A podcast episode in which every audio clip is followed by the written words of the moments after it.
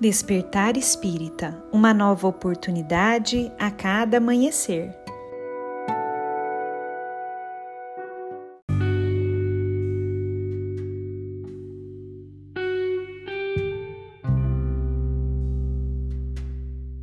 Sejam muito bem-vindos, amigos queridos, para mais uma reflexão do nosso Despertar Espírita. Meu nome é Lívia e hoje eu trouxe um texto maravilhoso de um livro chamado Cartas do Coração.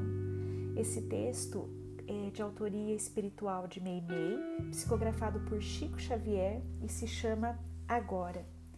Nele, Meimei nos diz o seguinte: Se a consolação do Evangelho nos visitou a alma, se a bênção da fé nos ilumina, se a nossa confiança permanece restaurada, se a fraternidade é o ideal que buscamos, Agora, realmente, a nossa vida aparece modificada. Agora conhecemos, agora temos e agora somos.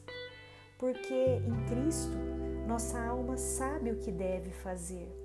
Recebe do céu o suprimento de recursos e valores de acordo com as nossas próprias necessidades e é detentora de bênçãos e dons que nem todos, de momento, conseguem desfrutar.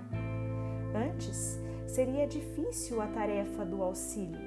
Nosso horizonte jazia velado pelas trevas. Crisálidas da inteligência, descansávamos no casulo da ignorância. Agora, porém, o Senhor, utilizando mil pequeninos recursos, acendeu a luz do conhecimento divino em nosso espírito. E com a visão mais alta da vida e do mundo, cresceram a nossa importância de pensar e a nossa responsabilidade de viver. Se já encontrastes com Jesus, não te queixes.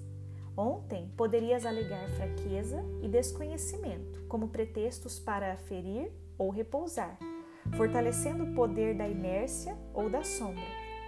Hoje, porém, é o teu dia de servir e de caminhar. Que texto maravilhoso que nos leva a tantas reflexões, não é, amigos queridos? Saibamos então buscar agir conforme Meimei nos recomenda, como discípulos que encontraram Jesus. Temos os evangelhos que nos inspiram, a doutrina espírita que nos esclarece, Busquemos então reavivar a nossa fé a cada dia, na certeza de que nunca estamos desamparados e sempre é tempo de caminhar e de servir, colaborando com a melhoria do mundo em que vivemos da maneira mais precisa e abrangente que podemos, que é através da melhoria dos nossos sentimentos, buscando a cada passo que subimos da nossa jornada evolutiva ser exemplos para podermos melhorar o ambiente ao nosso redor.